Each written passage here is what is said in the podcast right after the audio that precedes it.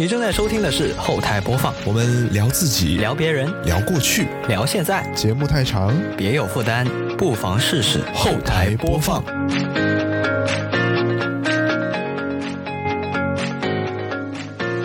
Hello，大家好，我是卡敏。今天我邀请到的是，嗯，公司的同事啊，同时呢，他也是一位非常非常优秀的前辈啊、我是这么认为了。那我们先来欢迎他，让他自我介绍一下。Hello，大家好，我叫张超，也是灵感研究所的出镜主播，呃，很嗯高兴来到凯敏的这个直播间。哦，直播间啊，我我们这是播客啊，直播间的三二一上链接啊，完全没有，完全没有这回事啊。那其实我邀请超哥也是一个很偶然的原因，因为超哥现在正在人在珠海，对吧？刚下航母啊，然后就被隔离了。然后超哥平常也非常忙，所以我就趁着他这个 被被这个隔离的这么一段时间，其实算是居家隔离，对吧？嗯，算是区域风控，对，哦，区域风控，对，趁着这个机会，我就趁虚而入啊，就就 终于可以有机会采访到这个超哥，跟超哥聊天。其实我们我们见面的时间非常少，就是的，是的，对，其实我就不是很了解超哥，但是从大家还有从超超哥自己发的一些动态来看，就觉得哇，这是一个非常厉害的人物，那肯定得深入了解一下。呃，这次终于有这个机会。厉害谈不上，谈不上。好，那嗯，其实我我我我看了超哥有专门非常正式的发他的简历过来，搞得我像一个 HR 一样啊。那我就看到你有非常多的一些，就是特别是自媒体这方面的经历，我就感觉哇，你这么早就开始有这么一些念头了吗？在中学的时候，嗯，对对对，就是那个时候应该是二零一一年到二零一二年左右的时候，哦就大概十年前，才上高一高二的那个时候。是为什么会让你觉得觉得说我自己作为一个高一的学生，然后我可以做这些东西呢？呃，其实那个时候是，呃，从小都很喜欢互联网相关的东西，哦，然后接触的也比较早，所以呢，在上了高中之后呢，其实刚刚好那个时候是全国刚刚有这样一种就是叫媒体转型的这么一个趋势嗯，啊，非那个时候还。对对对，那个时候其实都不叫自媒体，那个时候都叫新媒体，相当于传统媒体、新媒体。然后嗯就是有一些平台，然后像社一些社交媒体，比如说最早最早的啊什么百度贴吧、人人网啊这些。嗯然后在那个年代，其实啊、呃它发展了一段时间之后，然后到了大概二零一一年那个时间段，那整个其实从一个小众的圈子变成了一个算是一种趋势吧。嗯，然后刚刚好那个时候在学校里面也去，本来也是参与学生会的一些像校刊、校报的这些编辑，啊，然后就想着，那我借着这个机会，呃，何不把我们一些校内的这种刊物啊、报纸啊，去借助这种趋势去扩大一下。哦，所以那个时候就开始做了我们叫学学生会的这种全媒体的新媒体平台。哦，所以当时是做了各种加在一起，应该是有九个不同的新媒体平台是同时去运作，哇，然后做的还是比较热闹的。对对对，其实那个时候学校的规模大嘛，就是整个学校来说，呃学校的规模也蛮大的，我们我那个时候的在校生有七千人左右。嗯，是只我们是只有高中，就是只算高中部的话是大概嗯七千人左右。哇，而且那真的好多啊，对对对，其实相对来讲规模算大，而且我们那个时候能够在网上查得到其他的，就是同样在做一些新媒体的其他的高中啊、大学啊什么的，可以说我们是最早的一批能够做全这种各种媒体平台的这么一样的一个学校，因为那个时候能够在像微博啊这些微信公众号这些能够找得到的，呃，其他的这种我们所谓竞品或者叫做有效。呃，嗯其实很少很少，在那个时候，哪怕是大学，大家都还没有这个意识，所以算是接触这个比较早。对，嗯，而且我记得在那个时候应该是微博最兴盛的时候，是，甚至于那个时候还有，其实腾讯微博和新浪微博还难分伯仲的时候，对对那个那个年代是是。所以那个年代其实是图文会比较盛行一些，大家会比较愿意去那弄那个。所以你们其实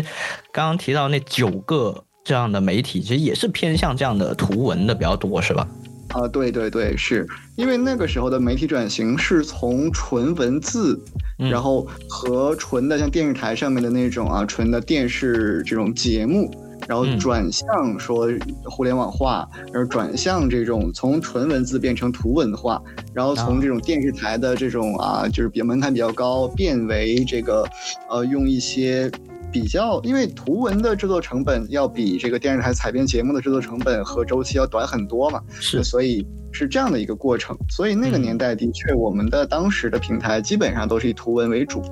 嗯，而且你们也会做出来，就你们其实主要的平台是依附于互联网，就做这种像现在公众号一样的东西，还是说你们也会呃印刷出来作为一个实体的刊物？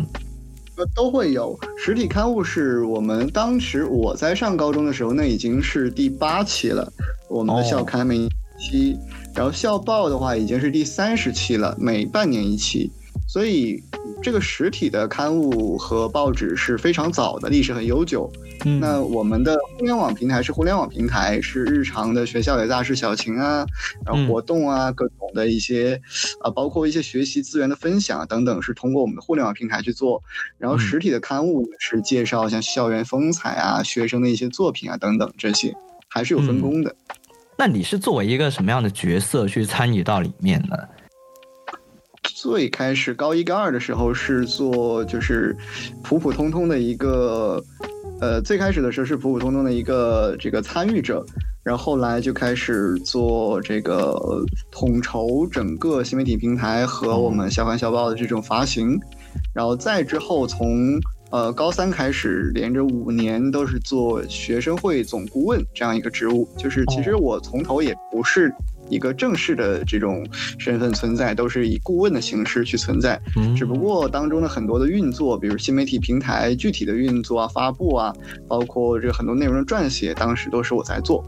哦，那你现在还记得你自己做的第一个的这个文章或者是什么是什么标题吗？有，第一个这个这个太遥远了，但是我印象很深刻的，当中有一篇是。在我毕业好几年之后，就是上大学好多年之后，嗯，呃，从我们的校刊约稿，然后给这个曾经自己奋斗过的这个平台去重新写了一篇文章，嗯，而，这个我印象很深刻。当时这篇文章叫《别和我谈什么梦想》，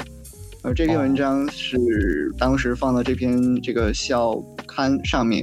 然后也是后来我自己写书的时候，也把当时的这篇原文。整个的去 copy 回来，会放到我自己的书里面。对，这这这篇文章我印象非常深刻，所以这个记得比较清楚。哦，那真的是好厉害呀！好厉害，没有没有。其实那个那个没有这个意识，就大家作为一个其实高中生，那个时候对更多的时候，其实现在看回去。如果能还找得到一些痕迹的话，能够发现其实很多是很小儿科的东西。嗯，就是我们以现在的视角去审视，其实十年前的所谓的这种新媒体，其实还是脱不了传统媒体的这种桎梏。而且当时毕竟是高中生，平时上学也要，就我们的课程也很多，然后也很忙，所以并没有特别多的时间去投入到这上面去。所以其实。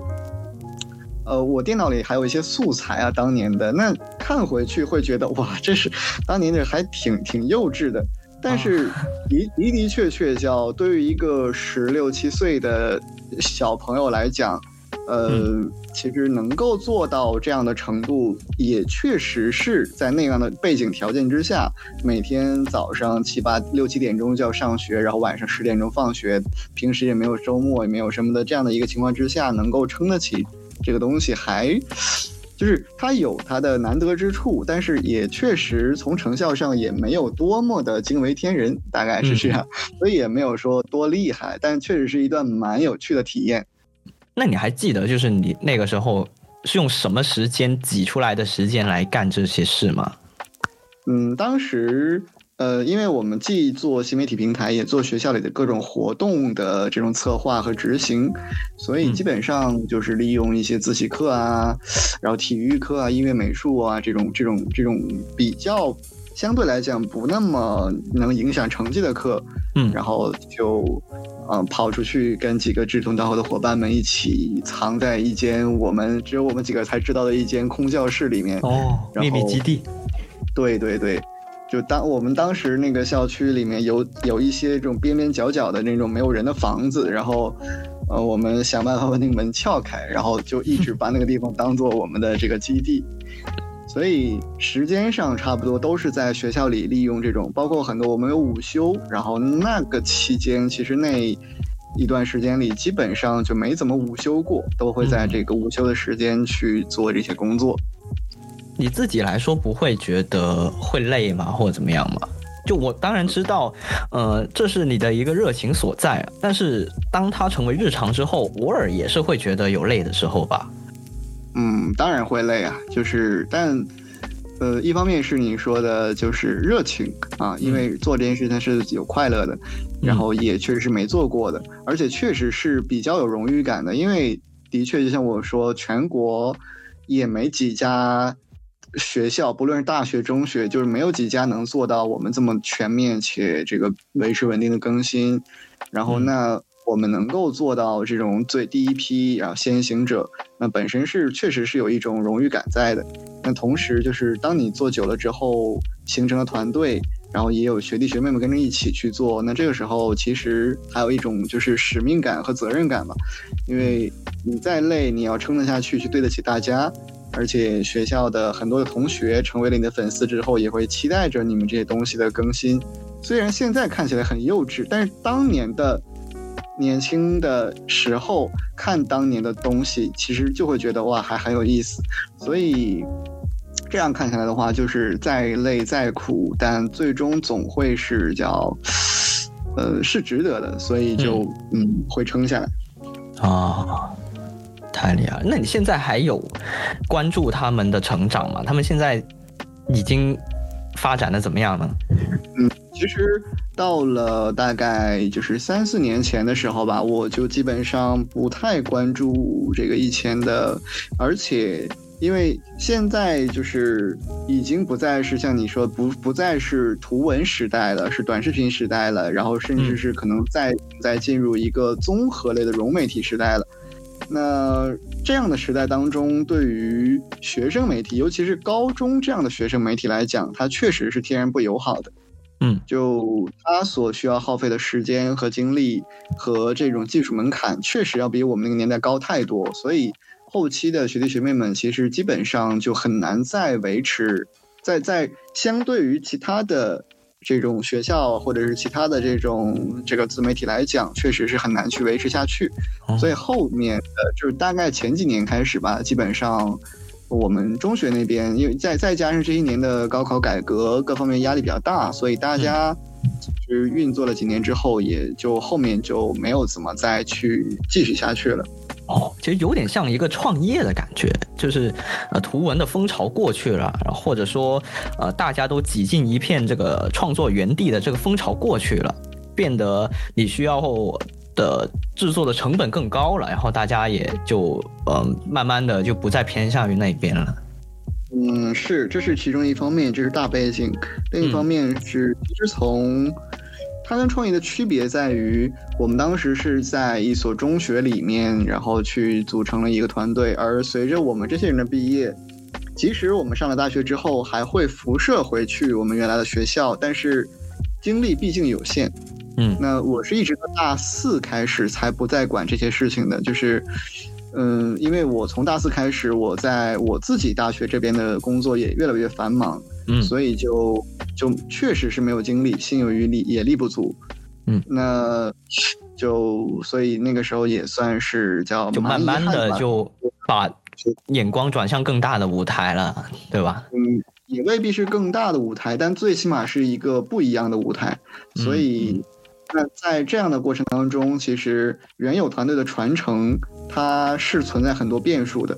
能不能够每一年都有这么一批不计后果也不计成本，然后愿意为自己的热情和一些责任感去努力的这样一批年轻人，不是一个两个的单打独斗，是一批人。如果没有的话，那可能就会断代。嗯，那我当时的五年里，其实用我们这几个小伙伴的这种热情，我们这些人基本上在那四五年里都一直满怀热忱去去奉献。但是过程当中呢，呃，如果呃就是有一些当中有某一些的时候，可能呃后面的人跟不上啊，那这样的话其实就会断代，所以这是一个必然。呃，这这个跟创业还是会略有区别，因为创业毕竟它不会有这样的一个自然迭代，就是啊，对，呃，学生会因为毕业了就要走，就跟这没关系了，所所以这个确实是这样。嗯，那从简历上来看的话，其实中学这个算是你的一个呃起点。那你自己作为作为热情所在的这件事情本身，你是在更早的时候就。就就喜欢这个事情了吗？嗯，就比如说我自己，我自己的话就是在小学的时候，我就会一年级参加艺术节上台表演。我觉得这应该是我能追溯到最前的时候了。对于你来说是什么时候呢？呃，零二年小学一年级的时候开始，家里有了那台第一台电脑，开始上网，从这儿开始。对，应该就对互联网这种东西会非常的有兴趣，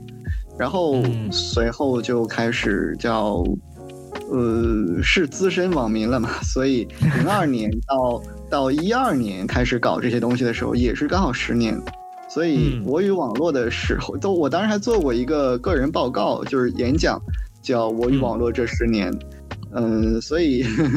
所以其实。呃，这样去划分的话呢，起点应该来自于那里，是前十年的这种，嗯，去接触互联网，接触这种新兴的东西，然后到了十年前，就是上到了第一第一个十年的时候，对，开始正式的去，呃，趁着这个时代的发展，然后去做，然后在未来的十年到今天为止，刚好是二零二二年，就其实是是是这样的一个一个过程吧，对，哦，OK。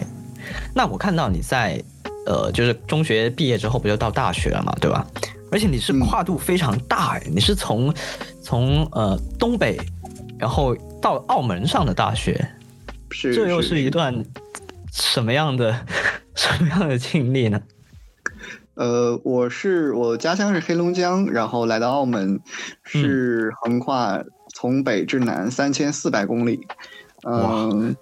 我其实是这样，是我的从高三的时候开始就有这样的两个目标，一个是苏州的西交利物浦大学，一个是澳门大学。嗯，然后只不过叫呃高考的时候严重发挥失常，因为一些特殊的原因，所以呢这两个学校的分数都没够上。那其实我原来是已经满怀这个期待着准备去苏州上学了的。对，我都能背下来。苏州，我我就是哪一个地铁站有什么好吃的，做好攻略了，对吧？对，这个攻略其实我做了整整一年。然后，但但那个时候高考分数不够的话，是虽然遗憾，但是想了一想，那就转一个思路。于是呢，就在我这个另一个志愿澳门大学的这个往下去找啊，找了两所澳门其他的分数没有那么高的学校去报名。然后，所以最后也拿到两个 offer，但是啊，选择了其中的一个，就是我先后面去读的澳门城市大学。嗯，所以跟澳门的渊源是这样，就是我从高三开始把这当做了我的目标，所以最后，呃，虽然不是去了原来想的那个学校，但是这个城市呢，是我原来的两个城目标城市之一。嗯，大概是这样。所以你的目标就真的从小开始就非常明确，你是先定的目标，然后再去做的这些事儿，而且提早很多就开始准备了。嗯，但是高考之前毕竟有非常多的这个学习和去思考的时间嘛，所以需要给自己定一个目标，因为毕竟高考嘛，这个呃涉及到你要换城市的问题，那总不能考完之后现想，所以会提前一年去想去做这个准备。那所以呃，读大学其实也一样。那要不要读研，去哪儿读研，其实也需要稍微提前准备嘛。因为想出国要考雅思，想留在国内要考研考，那还是会有会有会有区别的，所以也是要提前准备。但是我不会提前很多，就差不多是在大家都差不多的范围之内去做这种这种准备。嗯，但是你有这个意识，就是我要做准备，对吧？嗯，是是，对，这个意识我觉得身边蛮多人还还是会，即使是到了那个点，他还是没有这个意识。对，这个也是不在少数的。确实，从因为我从也是从十年前开始吧，就给身边的同学和这种很多的，到后期我做了一个专业的 HR 之后去做这种生涯规划。那我确实也也有和你有同感，就是目前大多数的这个年轻人或者在校的大学生，确实对自己的未来没有提前的规划，啊，这个是事实。从我接触的这两千多个个案来看的话，其实有将近，应该不毫不夸张的说啊，有超过八成、将近九成的人，可能都是你说的这种情况。嗯嗯，这个这个确实是一件很很很常见的 情况。哎，我觉得这个倒倒也跟我们刚刚聊的这个网络时代有有点关系。我这里稍微 偏题一下，我觉得真的是，就因为。呃，网络时代的到来确实让某一些阶层有点消失，或者说，即使我们跟不同阶层的人接触到的都是一样的互联网，就会让我们的生活就变成是一天一天一天的过，而不是一个阶段一个阶段一个阶段的过。在这个过程当中，人们就开始麻木了，就会忘记了哦，原来我还面临着下一个阶段这么一种感觉。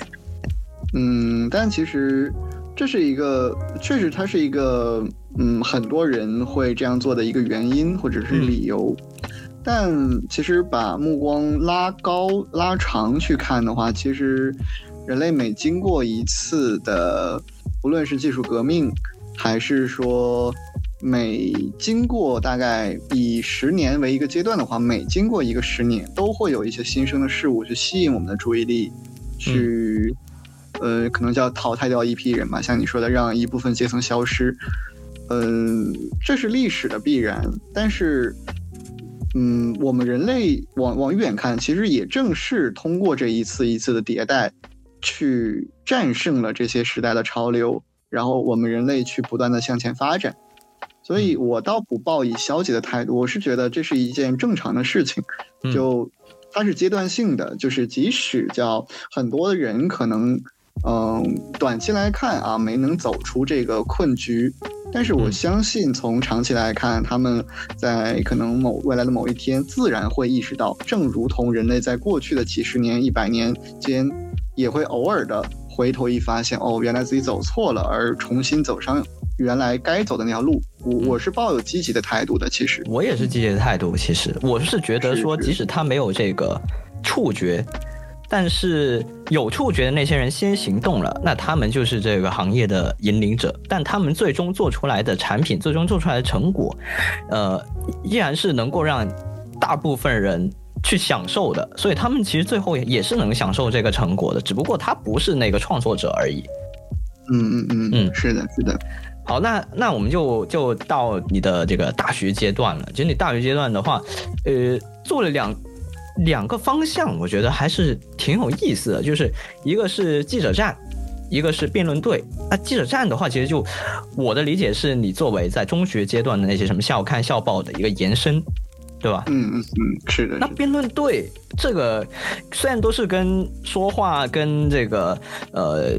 传媒、跟这个公关有一点点关系啊，但是确实是也是蛮不同的。你是怎么样想的呢？呃，确实是跨度很大。就是我我以前是一个很内向、很内向的人。我高一的时候是一个非常非常内向，超过三个人站在一起我都不能说话的人。哦，完全看不出来，想象不出来。是，然后从高二开始，因为要做这个学校里的这些工作嘛，所以就开始。带了几个学弟学妹做徒弟，去教他们去怎么做视频，怎么啊做海报，怎么去这个这个拍校刊校报的这些版啊之类的。那从那儿开始，你就有了一个新的身份，叫小老师。所以哦从那儿开始，就你即使是一个内向的人，但你也只能逼自己去变成一个外向的人，因为，呃，总不能够在讲东西的时候说不出话嘛。在此之前，我可能一个人就是。就是如果人多的时候会面红耳赤的，然后浑身发抖，那我就嗯觉得你不能这样子，因为，呃，你你这样的话，要怎么样让别人相信你教他们的是对的呢？对所以从这儿开始，再加上平时班级里做班班干部也是去，呃，带大家去做劳动，然后会定期的去去指挥大家和带领同学们一起劳动，所以也是有这样说话的机会啊、是这两件事情在高中开始就，到我高三毕业的时候，其实已经算是一个叫。能说会道是常规意义上讲能说能说会道的人，哦，就啊没就是那么内向。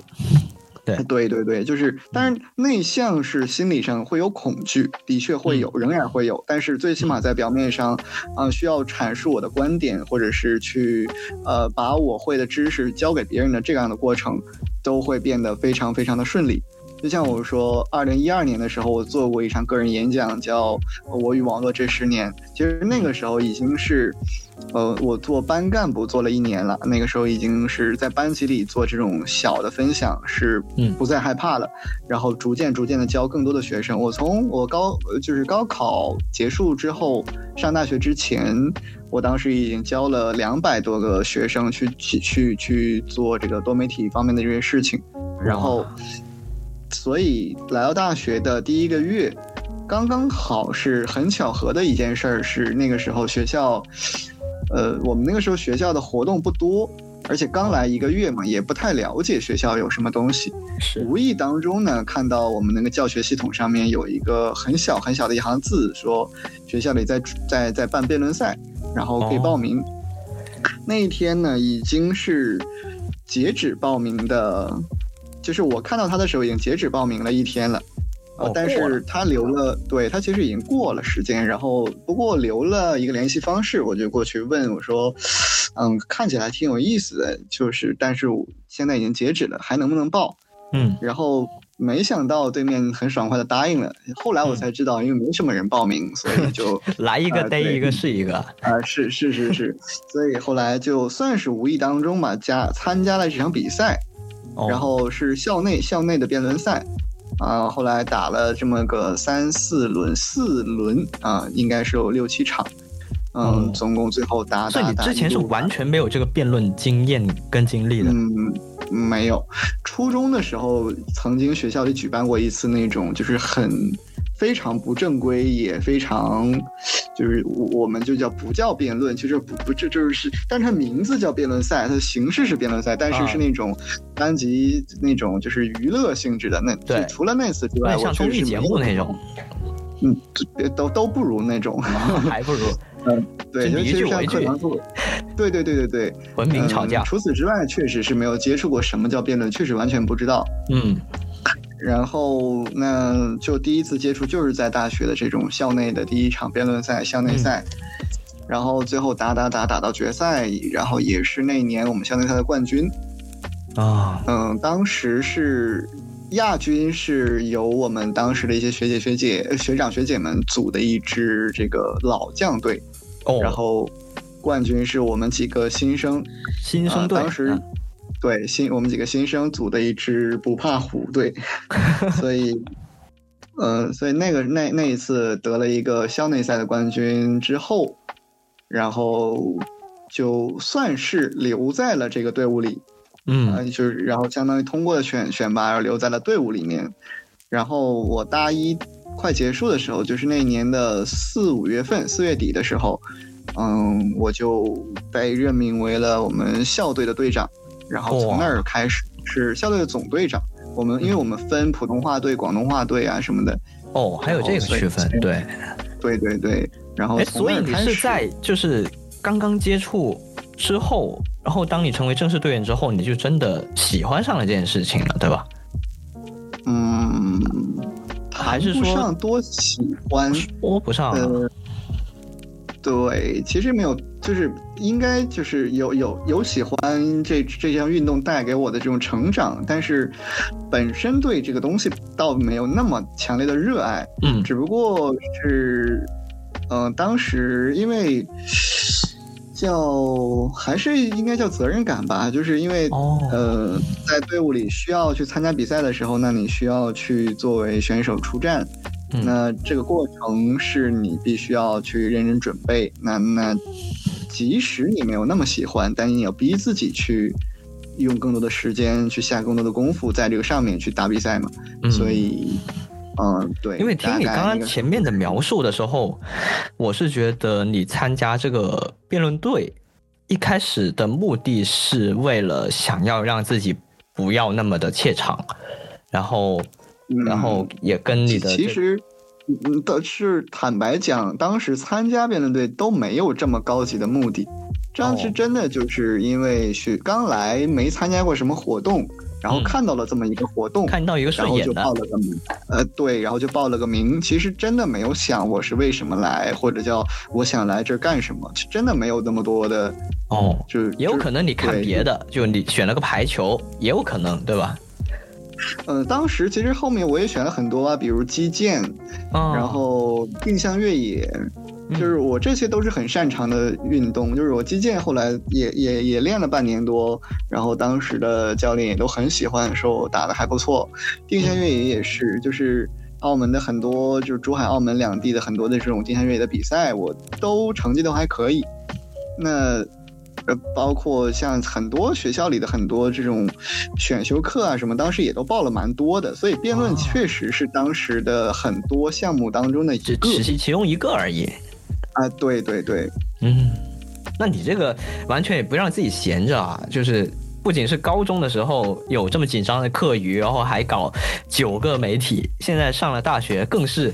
见一个就选一个，就完全把自己填满了。嗯，差不多可以这么说。嗯，那我们再来看一下，哎，真的好像 HR。好，再来看下一项。嗯，再来看下一项，就是我蛮感兴趣的是，你在什么时候开始？就你大学的时候的一个目标是什么？就有有想了吗？开始？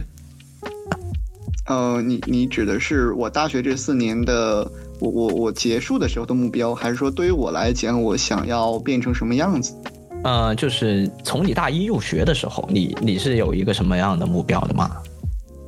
嗯，我们大一入学的时候有一场新生见面会，当时有一个要写给四年后的自己这么样一个环节，每个人一张纸，嗯就是它它是一个互动吧，算是，然后每个人相当于写给毕业时候的一个一个小目标。嗯我当时写的就是叫因为我的到来而使得这里变得不太一样。哦，确实很有那种嗯男主的感觉，呃，没没没，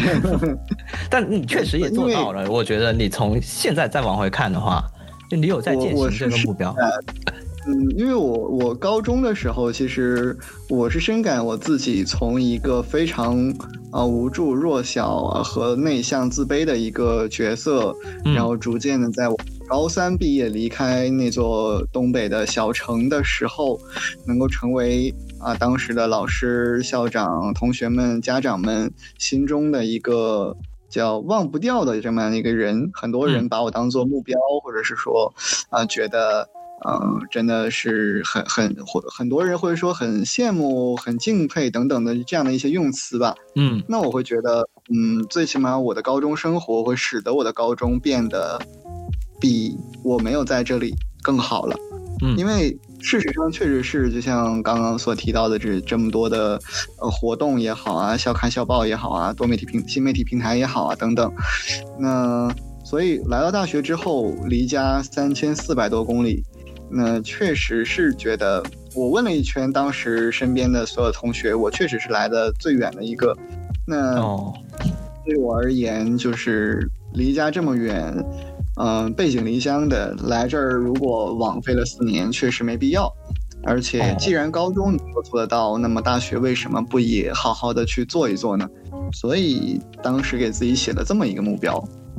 嗯那毕业的时候，呃，当然本科毕业之后又留下来读了两年的研究生，嗯所以我研究生的时候是作为唯一的这个研究生代表去做毕业致辞。当时我也把我当年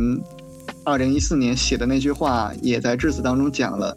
呃，现场和当时直播的很多人都说，都听到这句话都哭了，因为确实用了六年的时间去，的确让这里变得不一样了。所以，嗯的确很多人都会很有感触，因为一路以来的很多同伴，啊、见证着我成长的很多的师长啊，都会都会有感触。嗯，那在干了这么多事情，就包括有呃，就职业规划一方面，然后撰写图文，然后包括还有像呃我们公司一样就做这个视频的这么多东西。嗯，你自己其实本来原先想要做的一个东西是什么呢？哪一个才是真正的你的一个大的目标？嗯，真正大的目标其实还是回归人力资源这个方向吧，因为哦这是我觉得它既能够帮到其他的人，嗯嗯，能够去改变很多人的命运吧。从我这十年间辅导过的这两千个年轻人的故事当中，其实可以找得到这个这个影子。很多的人是满怀热满满含热泪，或者是呃，可能全家一起过来。就是握着我的手说：“哎，要是没有你，当年我就不会这样来选择，我就不会走上这样的一条人生道路等等。”嗯所以我会觉得去帮助人是很有意义的一件事情。那同时，这也是我擅长并且热爱的事情。所以，于我而言，可能最终不是最终吧，就是说这个是我的，嗯，就是我觉得我的人生价值最重要的地方，叫能够去利用我的影响力知识或者是阅历或者是影响力，对，去影响、改变、辅导一些其他的人。所以这十多年里一直在做一线的学生干部，去相当于是以身作则吧，去带领着一批身边的人去一起学习一些技能啊，然后去参与一些活动，去做一些事情。然后同时在他们有帮助、有需求的时候，去帮他们解决问题，去给他们提供一些指引和方向。那我是觉得这件事情的意义它是无价的，而且也是叫其他其他的人未必做得成的。因为我是接触了很多所谓的人力资源规划师，啊，呃，就生涯规划师这些所谓的专业的啊，那个这个收费很贵的这样的一批人，我嗯这个算是同行嘛，我我们也是有接触。那从我的视角上看，他们的确不如我，啊无论他们收费比我高，就是叫他们收了多少多少的钱。啊，不论他们持有了多少多少的认证，那的确叫我所接触的人当中，绝大多数的所谓的专家都并不能够真正的帮到大家，所以我觉得我帮到的可能不够不够多，但是最起码是有正向帮助的。嗯那在这样的过程当中，我觉得这种这样的事情会很有意义。嗯，我看到你之前有一个采访里面提到说，你之所以想要在视频里面出镜，就是为了想要获得更多人的关注，对吧？就是因为你想要做的事情需要这些关注，就是因为这个这个嗯事情吗？呃，倒也不是这样的因果关系吧，但是他们确实是有关联的。啊呃，需要更多的人关注，获得更大的舞台，有更强烈的话语权，其实是我觉得，呃，在这个时代所必须要有的东西。嗯因为很多东西，即使你是对的，但是你的话语权不够强，那你就是错的。是在这样的时代，确实是这样。那很多拥有很强话语权或者叫嗯很高人气的人，他不论说多么错误的话，那都有他固定的拥趸。嗯那我觉得这样的，其实，在这样的时代当中，既然你改变不了整个的背景，那就需要让自己获得足够强烈的话语权，加入这个规则里面当中来。是是来保证自己的嗯相对不那么错的。我不能保证自己完全是对的，但是嗯相对不那么错的这些东西能够被更多的人看到。哦，那刚刚其实你已经提到了，就是你作为一个职业生涯规划师的这么一个工作一个身份，对吧？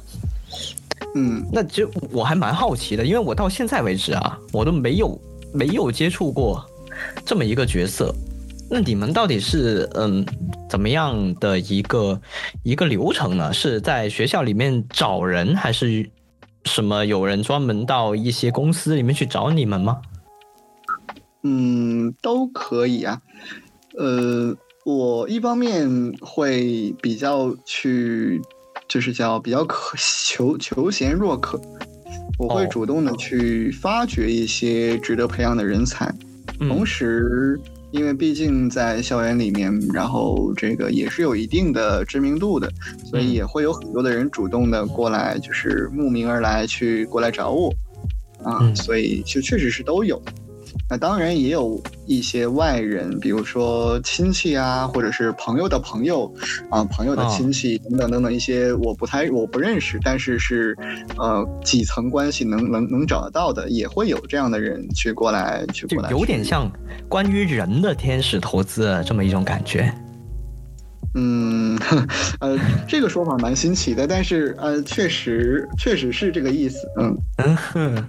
哎，那我还蛮好奇，就是你们是怎么样针对这一个人进行他的生涯规划呢？要听他讲以前所有的故事吗？像这个心理医生一样？呃，要看这个人的诉求是什么吧。嗯比如我就是一个普通大学生，然后我既没有什么喜欢的，也没有什么讨厌的，但是我已经大二了，嗯还有两年多就要毕业，但是我也不知道我要干什么，平时也没什么事儿干。那如果是这样的诉求的话，那那我们可能叫呃去开导、去引导他聊一聊自己的兴趣爱好。但大多数人确实叫没有什么兴趣爱好，但是也没有什么不喜欢的。那这个时候就要去，嗯、可能着重于他的这种个人情况的分析，因为会有很多啊、专业的量表，比如说这个心理学上是有对于心理状。呃，这个焦焦虑或者叫这个呃暴躁等级的这种量表等等，嗯心理学有很多不同的量表。那其实规划师也有，那我们根据个人能力的这种就是趋趋势，然后去大概的分析出这个人适合做哪一类型的一批工作。那在这一批工作当中，根据实际情况，那么筛选出来几个你短时间之内可以去先做做实习，先尝试一下的这样的一几一个列表，给你，比如说每一个大学的假期的时间也不一样嘛，那我可以根据你的时间去帮你聊一聊。那你看，如果你的暑假长，寒假短，那我把最可能适合你的东西实习放在暑假里，那你去做一做试试看，不喜欢的话再去换下一个寒假的时候，我再给你换其他的种类去做。嗯那去相当于挖掘，让你去找到，就在你没有方向的时候找到方向。稍微引导一些，有些方向更明确的选项给到，就让他没有这么迷茫，对吧？对。那但很多人也是叫我能力上也都不错，然后也有一定的目标，但是不够明白，然后也嗯不太确定自己这样选对不对啊、嗯或者叫呃自己在爱好跟生活当中可能产生了一种纠结，或者叫呃像就是叫完全不同的两种选项，然后可能会有迷茫啊等等。那这个时候我们也可以用，呃，首先先证实一下你的那种所谓的爱好到底是不是真的喜欢和能不能做得下去。嗯因为很多人是只是说，哎，我很喜欢，比如说我很喜欢打游戏，啊很多人都这样讲。我说那没有问题啊。那你想做一个专业的电竞选手吗？很多人都说我很想做，因为天天能打游戏。然后其实可是大家都知道，绝大多数的人是不可能成为一个电竞选手的，因为你的天赋和你的个人能力和个人的很多的生理条件就是这样。嗯那所以这个过程当中，就是叫做你觉得你喜欢，你觉得你擅长，但是你未必。所以我们的职能也自然是帮大家剥离掉那些你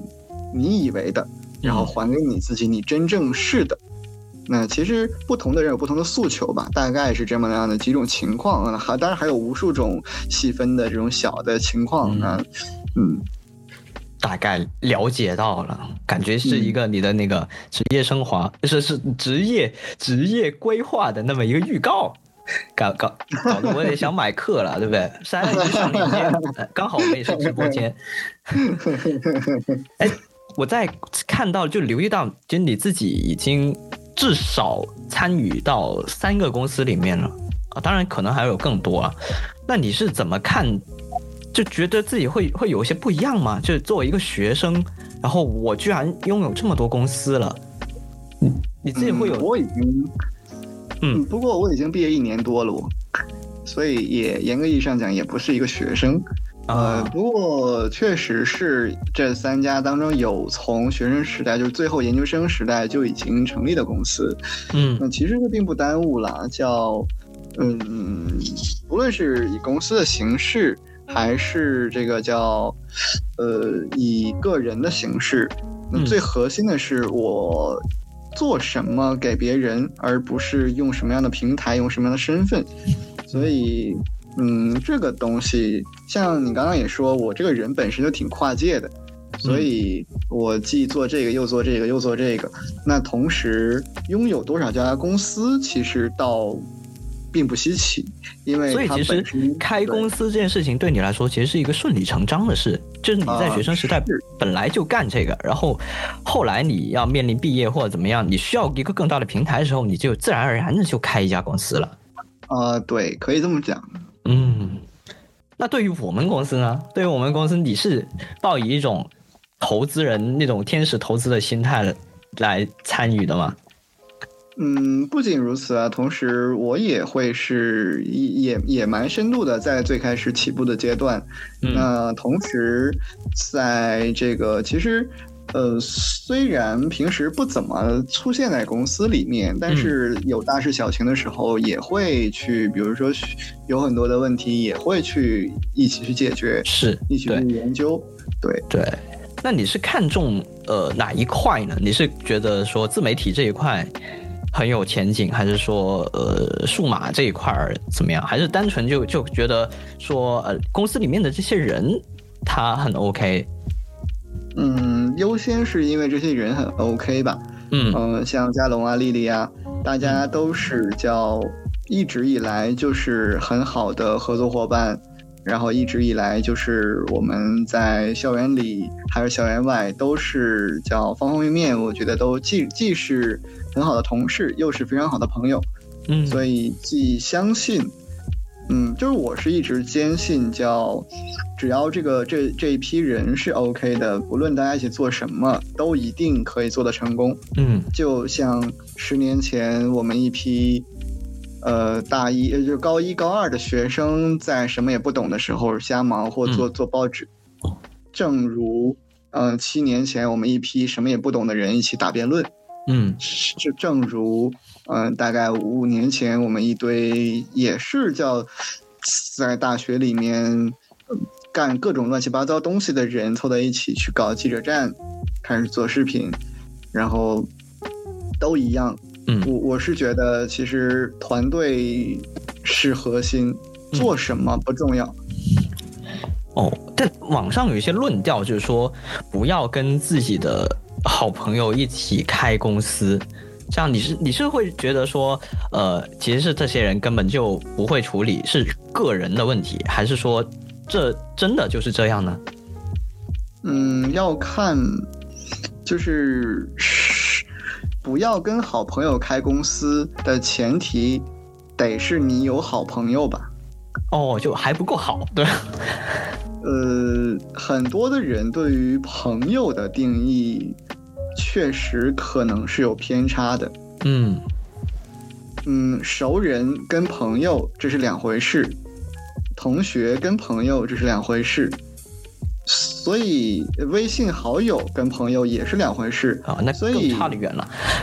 对呀，就是其实我一直都觉得，很多人都会以朋友。怎么怎么样，所以怎么怎么样这样的句式去讲话，嗯但是我一直都觉得这个问题的前提应该是你得确认你到底有几个人是你的朋友，嗯又有多少人是你的熟人。是。嗯，这件事情很重要哎，。我其实从小也是这么想的。我老是觉得“朋友”这两个字，其实在我看来还挺重的，就是你必须到一个很高很高的一个地位，才能让我赋予你，或者你赋予我“朋友”这两个字。嗯，对，但但但大家就平常就就老是会说朋友朋友什么的，就就把它稀释掉了。就其实是的。对，尤其是很多人会随口把这个当做口头禅去讲嘛，哎，这是我朋友，那是我兄弟，哎，那是我哥们儿，哎，这是我的这个这个好好大哥等等，会用很多这些亲昵的词挂在嘴边去套近乎，所以会冲淡了其实这个词本身的含义。那我会觉得，所以这样的定义之下，你刚刚的那句话，我觉得是对的，但。哦